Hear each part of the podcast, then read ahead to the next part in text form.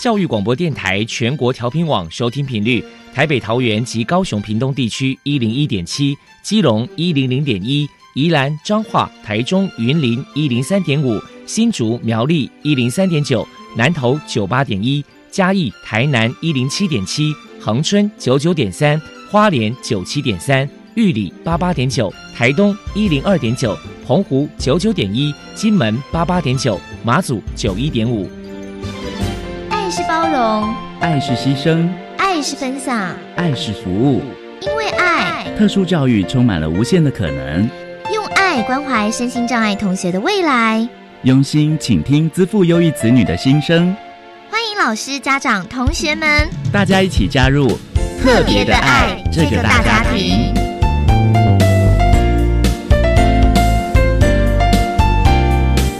本节目由教育部学生事务及特殊教育司指导，国立教育广播电台监制，欢迎收听。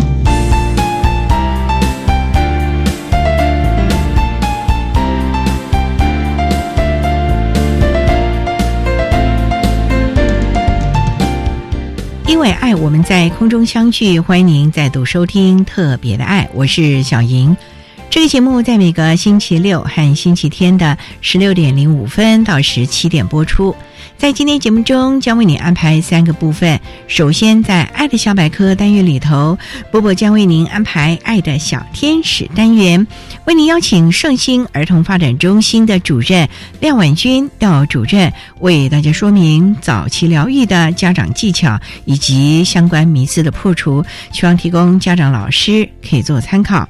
另外，今天的主题专访为你安排的是《爱的随身听》，为你邀请屏东县仁爱国民小学学前特教班的黄慧萍老师，为大家分享生活的能力，谈学前教育阶段智能障碍学童早期疗愈的重点以及注意的事项，希望提供家长、老师可以做参考。节目最后为你安排的是《爱的加油站》，为您邀请获得一百零四年优良特殊教育人员荣耀的高雄市立成功启智学校高职部的赵和金老师，为大家加油打气喽！好，那么开始为您进行今天特别的爱第一部分，由波波为大家安排《爱的小天使》单元。爱的小天使，每一个宝宝都是父母心目中的小天使。让我们一起关心幼儿的学前教育，发现幼儿早期疗愈的重要性。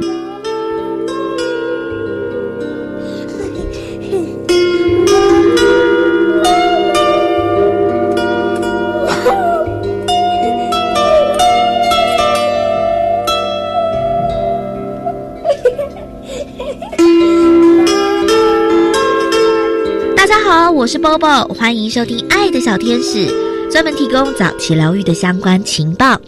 今天我们特别邀请到光仁社会福利基金会旗下的圣心儿童发展中心的主任廖婉君小姐，请她来到节目现场，跟大家分享早期疗愈的教养技巧跟相关的迷思破除。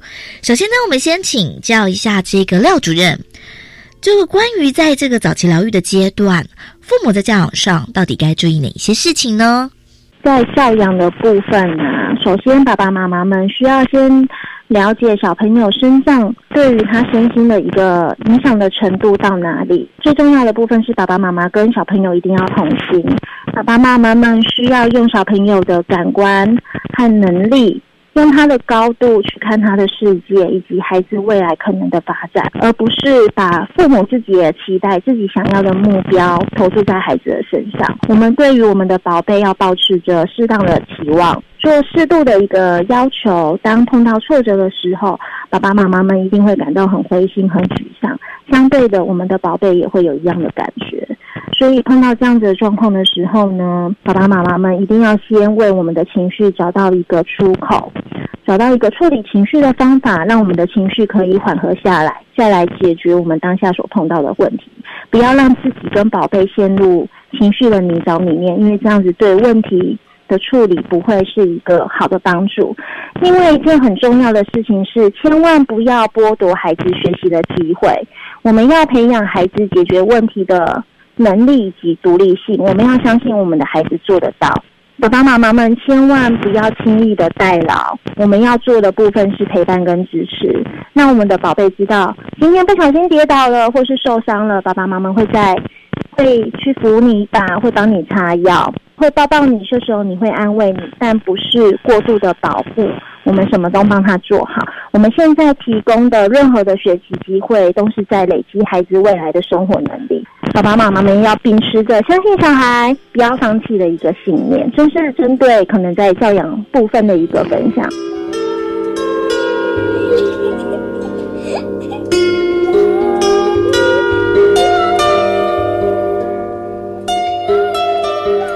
下来请教一下廖主任，如果是在亲师沟通上，家长呢又该注意哪些事情呢？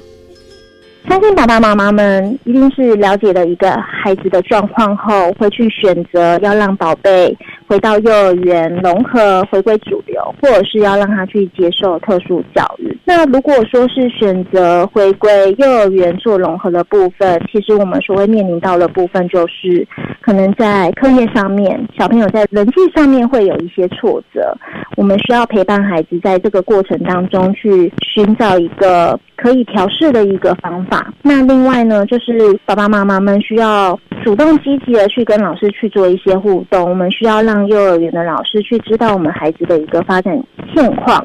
然后不要有所隐瞒，我们共同一起去建立一个合作系统，帮助我们的孩子可以很顺利的在幼儿园里面去做一个融合。但是在这样子的过程里面呢，不是说要刻意的去要求学校的老师对我们的孩子要特别的关照，不能因为我们的孩子可能可能就是这里不好，或者是可能在某个部分发展的比较慢，就凡事都要求老师说你就是要宽容，他就是不行。因为毕竟我们不可能在孩子的一生当中去要求他所接触到的人事物都要特别的照顾他。其实我们也是在这样子的过程里面去培养孩子的挫折忍受力。这大概就是针对亲子沟通的一个部分的分享。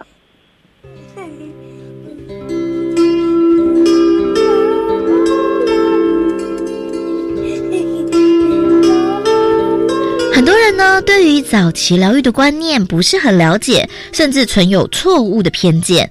接下来呢，我们就请廖主任来破除一下一般大众对于早期疗愈有哪一些错误迷思。最常一般社会大众会有的一个迷思是大鸡晚期，大家都会认为说，孩子只是晚一点学会说话、学会走路，他们长大就会好了。但是真的长大就会好吗？对于这样的说法，要保持一个非常大的一个疑问。其实现在的医疗体系建构的都非常的完整，爸爸妈妈们可以时常的翻阅一下宝宝的健康手册。健康手册里面其实都会有去记录，我们可以怎么观察小朋友的发展，不论是在他的动作、表情或是语言。再细心一点的家长也可以上网下载。有关儿童发展的一个评量，定期的去做一个实测。如果真的怀疑小朋友可能在发展上面偏慢，也可以透过小朋友平常在施打预防针的时候，可以提出来跟医生讨论。或者是真的很担心的话，也可以去挂医院的儿童神经或者是儿童附件的门诊，去进一步做评估跟检查。另外一个明星呢，就是大家都很害怕被标签。很害怕自己的孩子跟别人不一样，很担心因为接受了早期疗愈，被社会大众投以一样的眼光。但是其实呢，早期疗愈它一点也不恐怖。然后去接受服务，其实也不丢脸，因为就像我们生病需要就医，然后要服用药物是一样的道理。早期疗愈它有将发展分为了语言区块、大动作区块、精细动作区块，分别依照孩子可能发展比较慢的部分，去提供语言治疗、物理治疗或是职能治疗。那在这样子的课程里面呢，主要是透过绘本啊、游戏啊、玩具啊一些很好玩的事物，帮助孩子学习，帮助孩子可以跟上同年龄应有的发展。所以其实早点出来接受早期疗愈，对于我们孩子未来的发展性是非常非常大的。这是针对可能就是迷失的一个区块。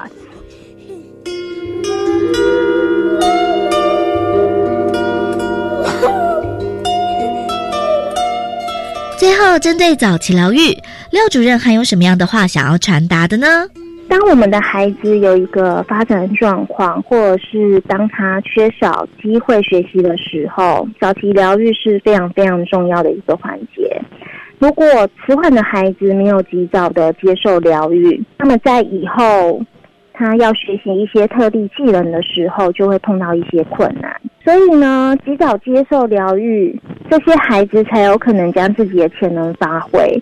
但不是只是一昧的将孩子的疗愈课程排满就足够了。最重要、最重要的部分是家长一定要积极的参与，家长。要把握每一次我们到外面接受疗愈课程的机会，我们要努力的从外面的特教老师、治疗师身上去挖宝。我们自己本身也要学习足够的一个技能，在家里同步的教育我们的孩子，满足他们的一个特殊的需要。在医疗、家庭、学校共同的一起努力之下，早期疗愈成功的机会会大大的提升很多很多。以上是我的分享。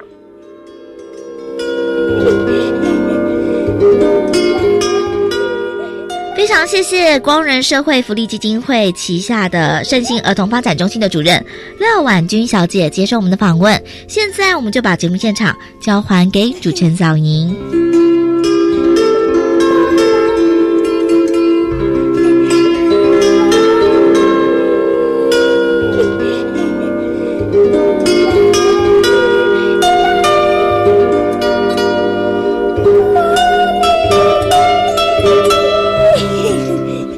谢谢圣心儿童发展中心的廖婉君主任以及波波为大家分享了家长的教养技巧以及注意的事项，希望提供家长老师可以做参考。您现在所收听的节目是国立教育广播电台特别的爱，这个节目在每个星期六和星期天的十六点零五分到十七点播出。接下来为您进行今天的主题专访，今天的主题专访为您安排的是。爱的随身听，为您邀请屏东县仁爱国民小学学前特教班的黄慧萍老师，为大家分享生活的能力，谈学前教育阶段智能障碍学童早期疗愈的重点以及注意的事项，需要提供家长老师可以做参考了。好，那么开始为您进行今天特别爱的主题专访，爱的随身听。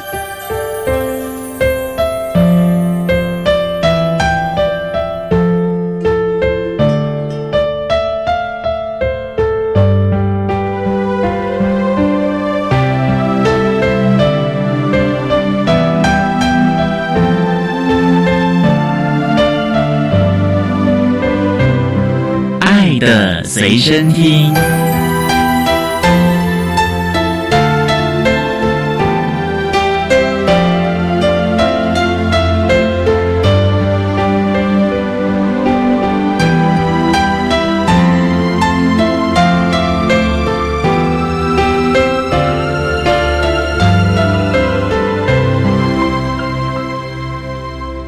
为大家邀请到的是获得一百零六年优良特殊教育人员荣耀的屏东县仁爱国民小学学前特教班的老师黄慧平黄老师，黄老师您好，主持人好，各位听众大家好。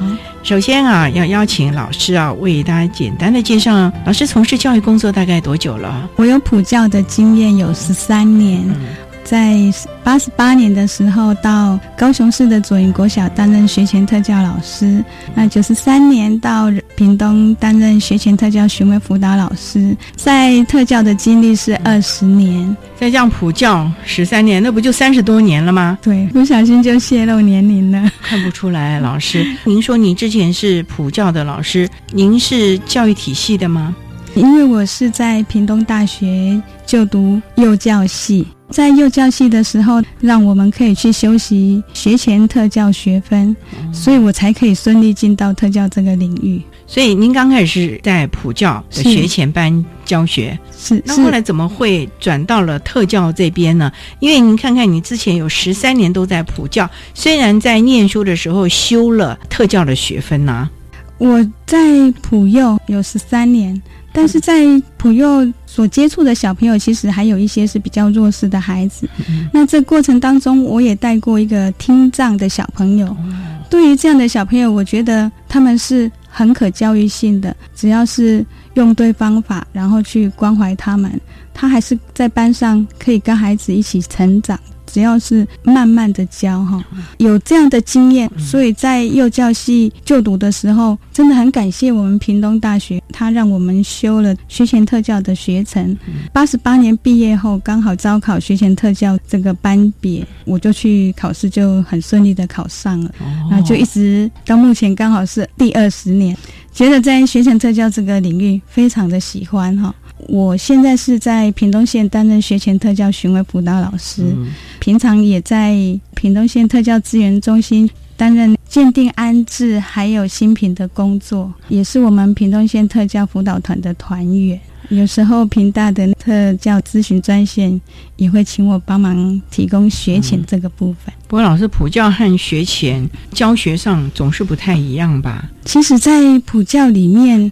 普教的孩子跟特教的孩子，像我们今天要谈的智能障碍子，他们的发展模式是一样的。所以，我觉得以我们普教的专业智能。对孩子的发展的了解，进到特教这个领域，把这个孩子的心理成熟度，比如说他生理成熟度是五岁，可是他心理成熟度是三岁，我可能就会以我对三岁的了解，从那个三岁的起点来协助他，然后再慢慢的把他的能力再引导出来。所以，其实这里面有很多的相关性。所以您的专业的能力还有经验来协助这些孩子了。是，那你说还要担任学前巡回辅导，是那不是很辛苦吗？我现在的工作就是学前特教巡回辅导。学前特教巡回辅导是到普幼的班级去跟普幼老师一起合作，提供他们咨询，一起来协助班上的小朋友。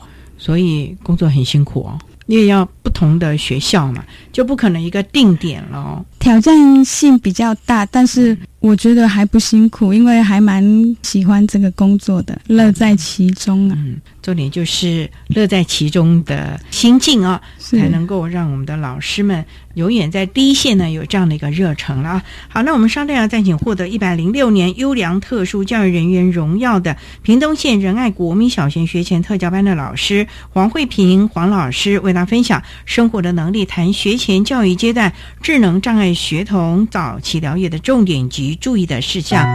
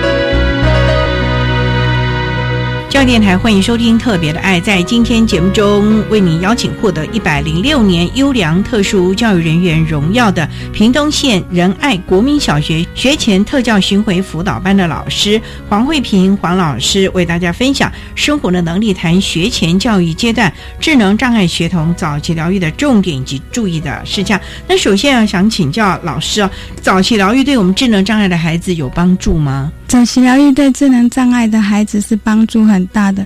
一个智能障碍的小朋友，如果他可以接受特教的服务，接受社政的服务，接受医疗团队的服务，对他们来说会具有相当大的成效。所以在教育人员这个部分，除了普通班的老师。特教老师，像幼儿园的主任呐，幼儿园的园长，他们都是我们 IEP 里面的重要成员，也是协助孩子的重要的贵人哈。在社政的单位，我们最感谢的是社工。它不但可以服务小孩子本身，它是进入到家庭，提供家庭的个别化的协助。所以，常常我们在对家庭这个区块不是很清楚了解的时候，社工往往可以很及时的告诉我们，这个家庭也需要协助的部分。在医疗的部分，哈，像语言治疗师、职能治疗师。还有物理治疗师，甚至心理师，还有小儿科医师，整个团队来提供孩子的协助，加强孩子各个方面的能力去均衡的发展。这个我觉得都是早期疗愈可以协助我们孩子的重要成员，所以善用这些资源来协助孩子是非常重要的。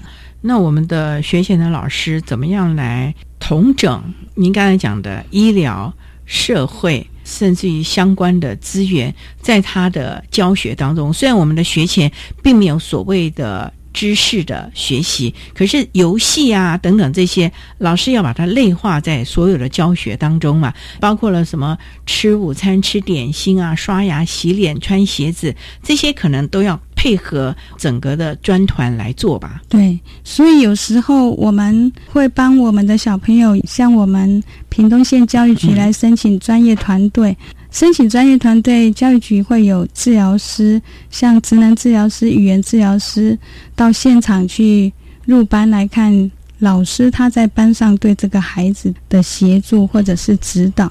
那这个部分我们会比较希望治疗师他们提供的是咨询服务，就是以他对孩子的观察提供他的建议，比如说。他这个月来看完小朋友的情况，提供我们建议。这个月我们就会开始进行，然后去练习治疗师所说的建议。到下个月来的时候，我们会跟他交流分享。在我们的实施过程当中，好像有哪些还是有瓶颈。也就是说，在治疗师一个月之后，还会来验收老师你到底做的怎么样，是不是？但是这个部分，因为究竟我们在教室里面这个自然情境，或许有些是治疗师他没有看到的点，但是有些确实是治疗师他提供了很好的建议。那这个部分刚好是一个团队合作的最好的契机，就是我们提供想法，提供做法，治疗师他听我们讲完以后再。来调整，然后我们再继续再实施。所以虽然是一个月来一次，但是如果这一次的咨询把它应用的很好，还是可以去协助孩子的。会请家长在现场，其实是希望家长也可以学到这个方法，回去教会这个孩子。因为家长每天跟孩子互动，每天提供充足的密集的练习，对孩子的效果才会很大。可是家长毕竟没有特教的专业啊。你要怎么样在生活中内化呢？这可能也要跟老师沟通了吧。我其实很喜欢跟家长互动。我曾经有两个很深刻的经历哈。一个家长曾经提到说，他在怀第一胎的时候买了一本育儿大全，可是看了三分之一，孩子就出生了，接着就自己误打误撞，边做边学的把孩子养大养大。第二个家长他在小朋友去上学。一个月后，他来跟我说：“他说，老师，班级老师告诉我，我的孩子能力怎么样的弱，我的孩子在班上出现了什么问题。可是每一次他告诉我这些事情以后，但是从来没有告诉我要怎么做。这个应该是班级老师可能他要让家长知道这个情况，可是，在方法的提供这个部分，应该还要再多一些。所以，从这两个家长的经验哈，我觉得提供家长方法是。”很重要，重要的，尤其让家长怎么样在家中内化了啊！好，那我们稍待啊，再请获得一百零六年优良特殊教育人员荣耀的屏东县仁爱国民小学学前特教巡回辅导班的老师黄慧平黄老师，在为大家分享生活的能力，谈学前教育阶段智能障碍学童早期疗愈的重点及注意的事项。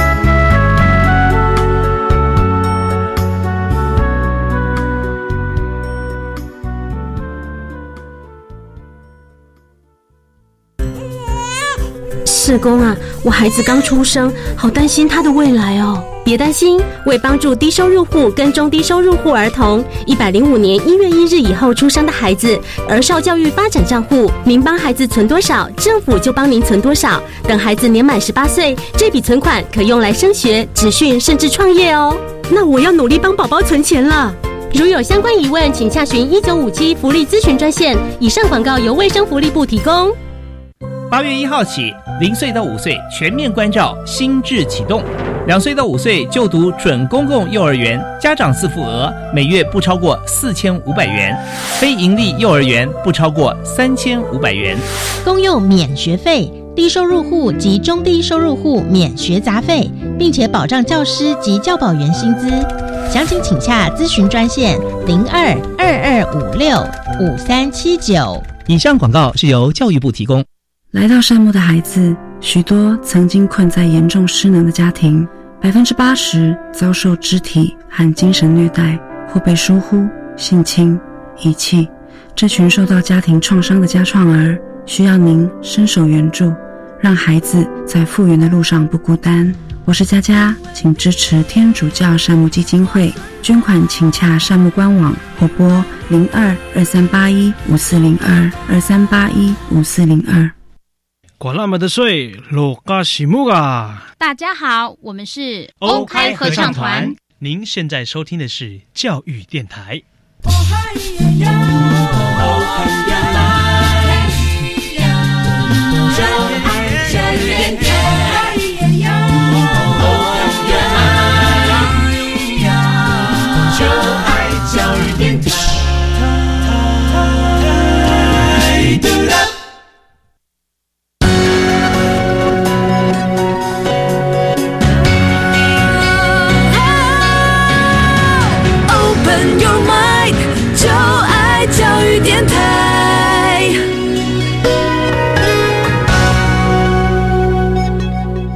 电台欢迎收听《特别的爱》这个节目，是在每个星期六和星期天的十六点零五分到十七点播出。在今天节目中，为您邀请获得一百零六年优良特教人员荣耀的屏东县仁爱国民小学学前特教巡回辅导班的老师黄慧平黄老师，为大家分享生活的能力，谈学前教育阶段智能障碍学童早期疗愈的重点以及注意的事项。那刚才在节目的第一部分，黄老师为大家。简单的分享了个人从事教育的机缘，以及在学前教育阶段啊，专业团队以及早期疗愈的重要性。老师担任了特教的老师也二十年，普教老师也十三年啊，而且现在又是学前的特教巡回辅导。能不能有一些的个案跟大家分享？因为我们所有的老师们的介入，甚至专团还有家长，让这个孩子的发展慢慢慢慢的好呢？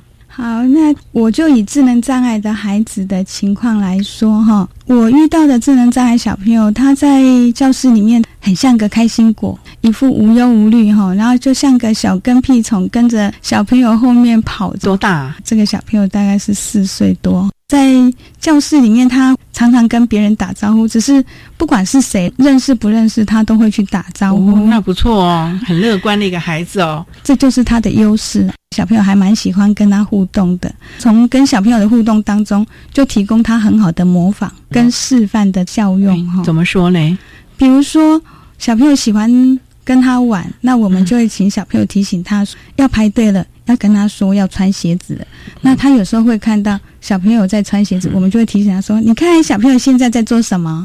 穿鞋子，所以你来穿鞋子。”常常因为在这样的步调当中引导他去看别人做什么，自己跟着做对，所以他在普通班的生活作息，他慢慢也会知道说现在要做什么。但是我们会提醒老师，因为普通班的步调有时候还蛮快的，在转换或者是老师在很快的变化的时候，可能要再跟他说明。这个孩子是融合，他不是在特教班，他是在普通班。因为我们学前特教行为辅导都是到普通班去协助我们的小朋友在班上适应，在班上学习，所以我们会比较遇到的是小朋友在普通班的情况。以我的经验哈。智能障碍的孩子，虽然他的学习是慢了一些，在认知是弱了一些，可是慢慢的教他，多给他练习，多帮他复习，他还是学会的。所以这个孩子是轻度的咯。对，所以在这里面内化就比较容易了。对，嗯那老师他这样子学习，什么穿鞋子、穿袜子，会有进步吗？自己动手的能力有增强吧？这个部分就是要大大的去增强他哈。以我在带孩子的学习过程，我认为最重要的就是生活自理的独立养成。嗯，因为这个是他自己照顾自己的能力，也是他带不走的能力。比如说整理书包，我一刚开始会示范给他看，一边说一边示范，让他看我怎么做。啊，连这个都要一步一步的教哦。是，然后接着我就会带着他的手来一边说给他听，一边带着他他来做，然后慢慢的我会让他自己做，我在旁边提醒他，一而再的这样复习，最后他养成了以后，这个能力他就具备了。而且他会蛮遵守规则的，每天就当做一件很重要的事情去做啊。是这样子也不错哦。对重点就是刚开始的规矩要建立出来。而且提供给他的经验跟学习，刚开始就要给他正确的，所以我们不会跟他说不可以大声的叫，我们会跟他说小声的说话，我让他知道小声的说话才对，而且他这样的接收讯息是正向正确的。所以不要说不可以这个，不可以那个，是是不能怎么样。所以要说你可以小声的说话，对。所以话术也很重要了哦。对待他们其实有方法，因为他们辨识的能力也弱了一些，所以我们帮他做过同整、简化，然后用比较清楚的讯息，让他很快的学到了他要学的的技能。同才呢，小朋友跟他大概差不多大的讲话就没有像老师们这么结构化的耶。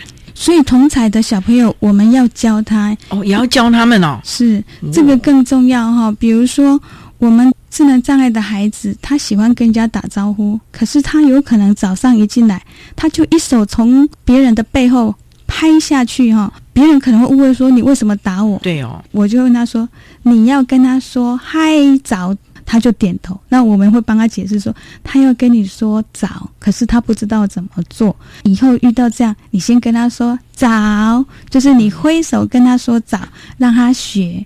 到后来，我们这个小朋友他只是来就会手举起来早，这样跟，嗯、就不会去拍人了。对，因为他是不知道正确的方法，那你教会他，而且增强他。当他会举手说早，我们就大大的鼓励他说：“哇，你好棒哦！你会举手跟别人打招呼。”他才习得原来这样的打招呼是对的，是成功的经验，他也会比较有自信。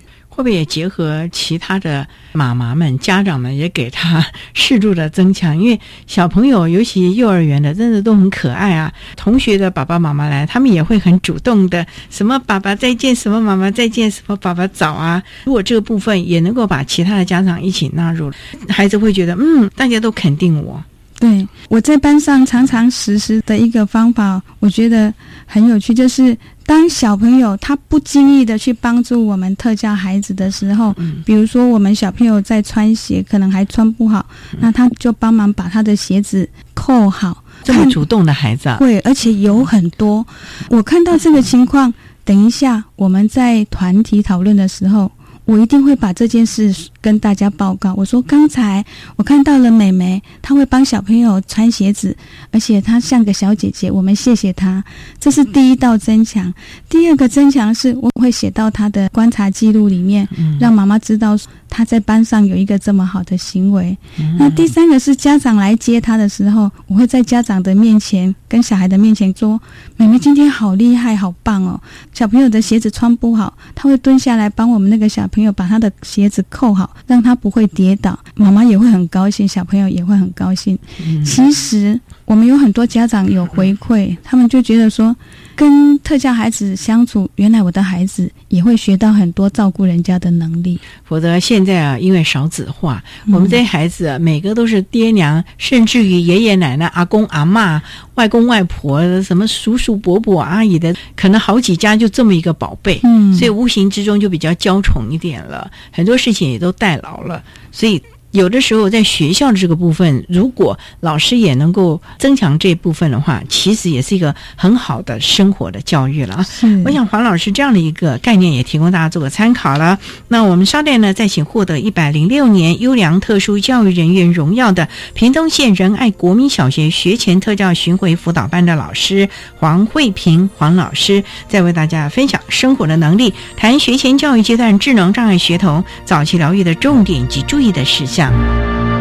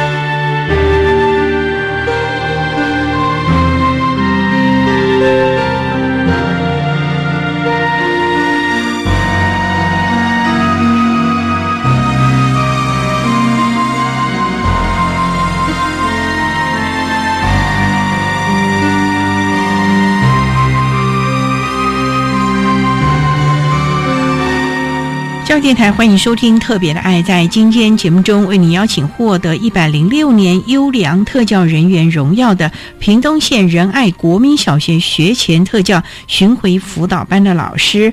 黄慧平黄老师为大家分享生活的能力，谈学前教育阶段智能障碍学童早期疗愈的重点以及注意的事项。那刚才老师为大家分享了一个四岁的小朋友在幼儿园的相关情形，这个孩子后来的适应有慢慢的好吧？他至少在班上的生活作息跟小朋友互动这个部分。进步了很多，他比较具体的知道有些方法应该怎么去做。那家长有没有在家里头继续？例如说，老师们教他了穿鞋子，他会了，可是回到家，家长仍然代劳，或者是教他自己吃东西啊，可是家长仍然要喂食，甚至刷牙洗脸也代劳。这个部分有没有也跟家长协调或者是说明呢？这个部分很重要哈，我们会跟家长说。他在学校已经会什么了？有时候家长会以为，对他怎么会？所以有时候就是提供他很具象的，比如说摄影啊，或者是照片，就是让家长直接来看。我们有一个小朋友，他在学校只要吃完饭，他就跟着大家去刷牙。可是当我们跟妈妈说，他的牙齿好像有点蛀牙，在家至少晚上睡觉前要让他刷牙。妈妈就说他怎么会刷牙？后来我们就请妈妈在中午的时候来看他，妈妈才相信他自己可以刷牙。他是特教生吗？他是特教的小朋友，也是智能障碍的孩子。嗯，所以要让妈妈看到他确实是可以的，要让他们动手做做看。就像我刚才讲的，如果说他还不会做的时候，我们可以提供他协助。慢慢的吞除协助，让他自己相信自己也可以做到的。对啊，可能刚开始刷的不干净，我们事后再帮忙刷干净点。可是基本上是一定要他自己先刷牙，然后洗脸啊。等等的吧，不会让他这么早就洗碗了吧？其实像我们智能障碍这个小朋友洗脸，他可能是水没有拧干就往脸上，所以我们要教他的就是让他分辨湿的抹布跟不是很湿的抹布，选择刚刚好的抹布来擦。像这个，我们也要让妈妈知道在家怎么来协助他，然后教会他，要让他动手做。才会学会，所以这个部分一定要提供给家长。这是所谓的生活自理的能力，慢慢慢慢的练习。那如厕这个部分也是要吧，因为有好多老师也曾经反映说，上了小学了还在包尿布哎，这个部分学前应该也要开始训练了吧。对我们有一个小朋友是特教孩子，他是阿公照顾的，阿公已经七十岁了，真的年纪也大，所以阿公就选择帮他包尿布。他来上学的时候已经是中班，快五岁的孩子。我们在 IEP 会议的时候就跟阿公说，阿公可不可以帮他把这个尿布撤掉？阿公面有难色哈，那我们就跟阿公说，那这样好了，在学校的时候把他的尿布撤掉，因为阿公年纪大了，照顾他也蛮辛苦，回。到家你再决定看要不要撤掉。所以当阿公同意以后，我们来到学校，尿布撤掉，我们就让他多喝水。多概喝水。对，就是让他有尿意嘛，大概一个小时就带着他到厕所，然后小朋友那个时候也会去如厕嘛，因为他是小男生。我说你看小朋友尿尿，诶，那你也跟他们一样尿尿，即便他那次没有尿，就是让他知道尿布撤掉以后站着尿尿。结果我们很惊讶。他在很短的时间内，印象中好像不到两个礼拜，他确实就可以跟着小朋友去上厕所了啊，这么快哦！所以我们让表示他不是不能嘛？对，我们也让阿公看到他在学校确实可以自己如厕了，可以自己上厕所了，所以这个时候那个尿布才会顺利的拿掉。那这个部分家长有时候他们可能对孩子不了解，或者是可能也太辛苦太累，会选择暂时让他包着，对，免得尿床啊，到时候还得来处理啊。但是家长他们如果看到这样的成效，有学习到一些具体的方法，他们还是很乐意去协助孩子的。如厕这个问题啊，去除尿布也是很重要。除了这些生活自理的能力，那其他的能力呢？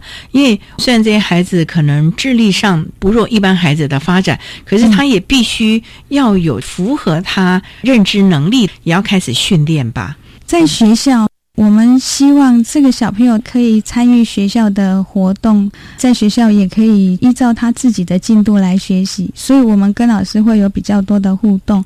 那我们觉得调整是重要的，比如说。弹性的调整。那现在每一个小朋友都在运笔写数字，可能对他来讲是难的。可是我们可能会设计，比如中空字的二，那中空字的地方就让他用圆形的贴纸去贴二。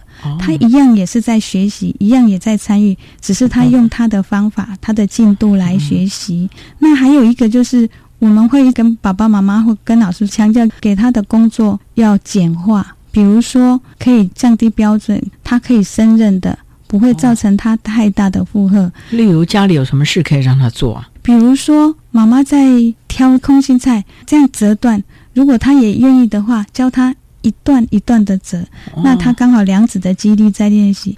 比如说，妈妈在晒衣服，在小袜子，那也可以请他帮忙拿衣夹。甚至是那个夹子，他能不能自己来夹夹看？比如说要吃饭的时候有碗了，是不是可以请他帮忙拿筷子给大家？一个碗配一个筷子，他在学习的是一对一的对应，所以生活当中其实可以学的事情很多。哦，家长还是要跟老师。协调沟通，看有哪些是可以在家庭当中去运用的了啊！是好，稍待，我们再请获得一百零六年优良特殊教育人员荣耀的屏东县仁爱国民小学学前特教巡回辅导班的老师黄慧平黄老师，再为大家分享生活的能力，谈学前教育阶段智能障碍学童早期疗愈的重点以及注意的事项。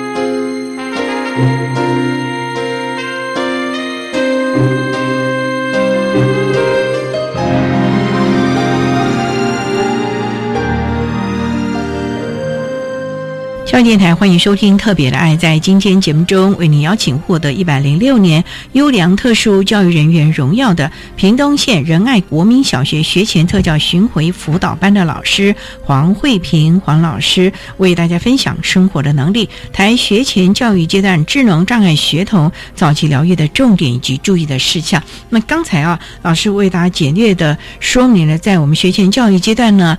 普幼还有特教老师呢，还有家长可以大家一起来共同努力的部分啊。不过孩子，你看从小班、中班、大班，总是要。进小学了。这个转型的部分，老师可不可以跟大家说明一下该怎么来做呢？前一个阶段学前老师和我们后一个阶段小学的老师应该怎么样的来共同合作，让这个孩子在转换环境的时候仍然能够快乐的学习，而不是惧怕了呢？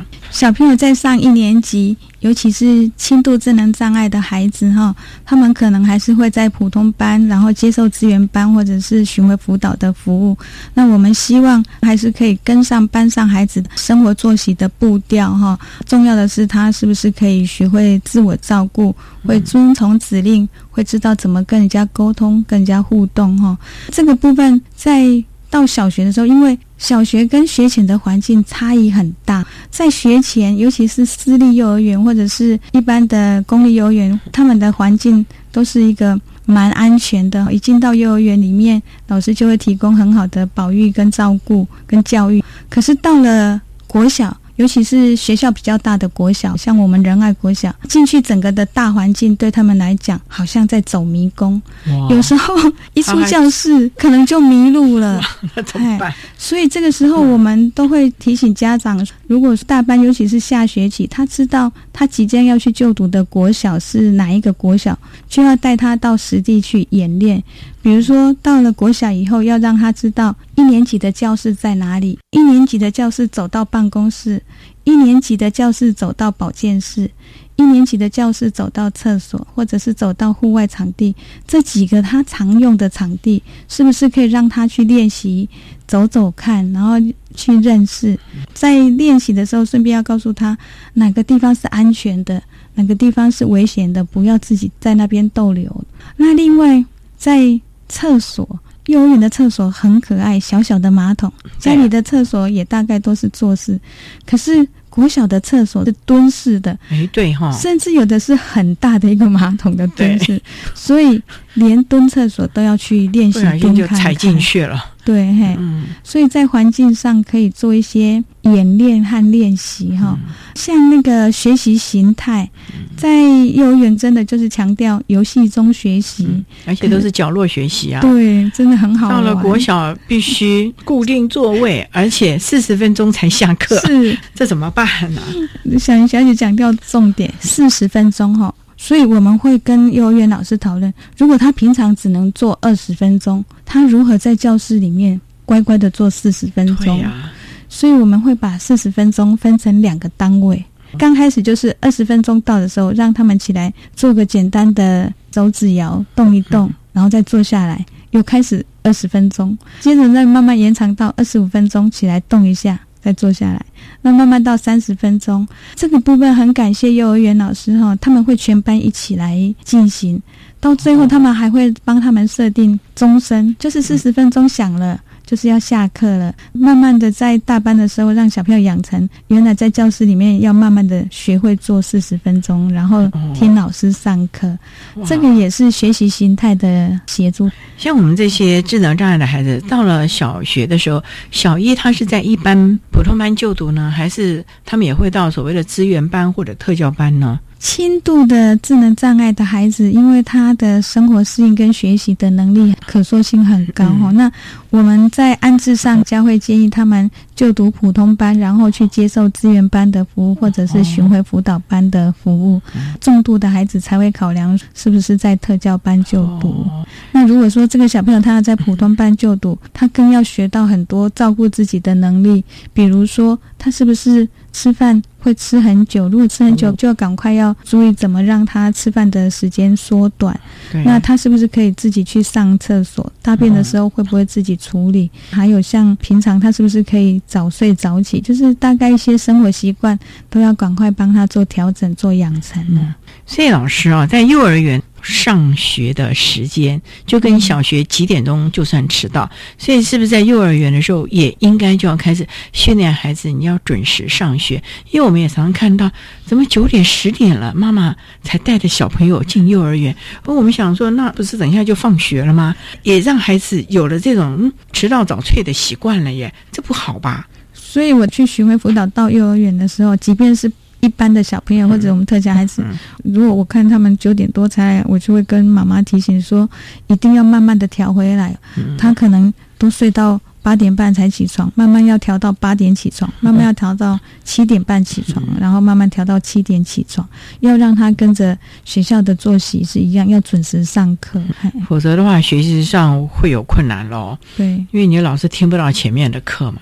而且如果说他平常都是八点半才起床，然后国小是七点四十就要到学校，即便那个时间他到学校，他可能还是处在他的心理时钟，还是在想睡觉的时候。所以啊，就你这么多年的经验，家长的配合度也是很重要了。我自己的感想是。当我们很诚恳的去邀请家长一起合作，事出善意，其实家长他们很愿意。第二个就是要教他们具体的方法，让他们学一些简单的方法回去，他们也可以做。如果说家长这个部分都有困难，我们会把重点放在请家长多跟孩子互动，多陪伴他们，建立一些家庭良好的习惯，比如说。每天放学的时候，固定带他去校园玩个半小时，让他去动一动，这样的互动模式建立，其实也是促进他们的亲子关系。最重要的还是我们的老师啊，你要能够教导家长们正确的方法，而不是只是告诉他你的孩子可能有什么状况哦，然后就据点了。接下去家长也不知该如何是好了，所以呢，亲师的沟通，而且老师有的时候也是。一个协助者的角色了，这点呢，真的要请我们第一线的老师呢，不管您是普教或者是特教老师，都要来注意这一点，跟家长的互动了，要提供方法了啊。好，那我们今天也非常的谢谢获得一百零六年优良特教人员荣耀的屏东县仁爱国民小学学前特教巡回辅导班的老师黄慧平黄老师，为大家分享生活的能力，谈学前教育阶段智能障碍学童早期疗愈的重点以及注意的事项，非常。谢谢黄老师的分享，谢谢您，谢谢主持人，谢谢大家。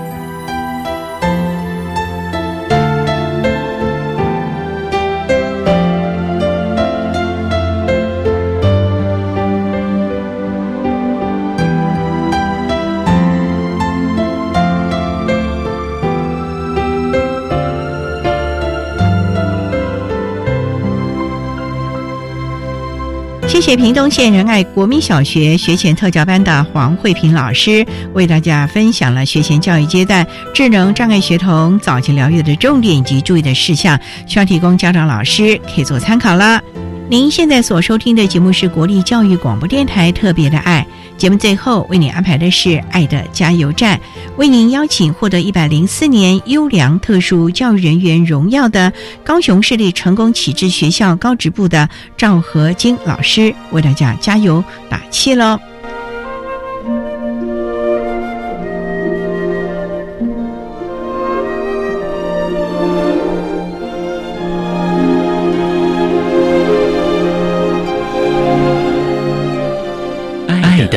加油站。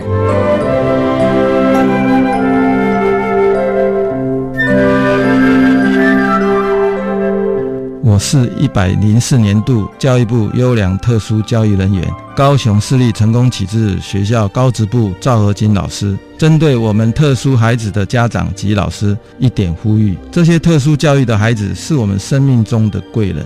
当然，我们也是他们生命中的贵人。虽然这些孩子先天上有些缺陷、有些障碍，但是他们是有潜能的，只是需要我们个别化的教导去开展。虽然他们的学习很慢，只要我们不气馁、不放弃，相信可以看见不一样的表现。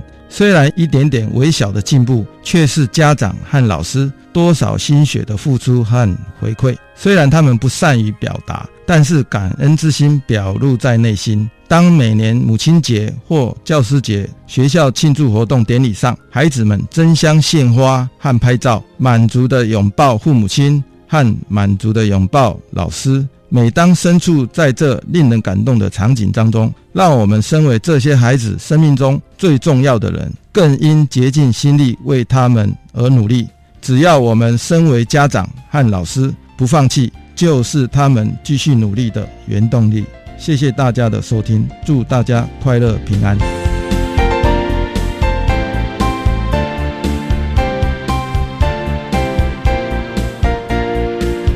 节目就为您进行到这儿了，感谢你的收听。在明天节目中，为您邀请获得一百零四年优良特殊教育人员荣耀的高雄市立成功启智学校高职部的赵和金老师，为大家分享多元的启发试探，谈高中职教育阶段智能障碍学生教学的策略以及注意的事项，希望提供家长老师可以做参考了。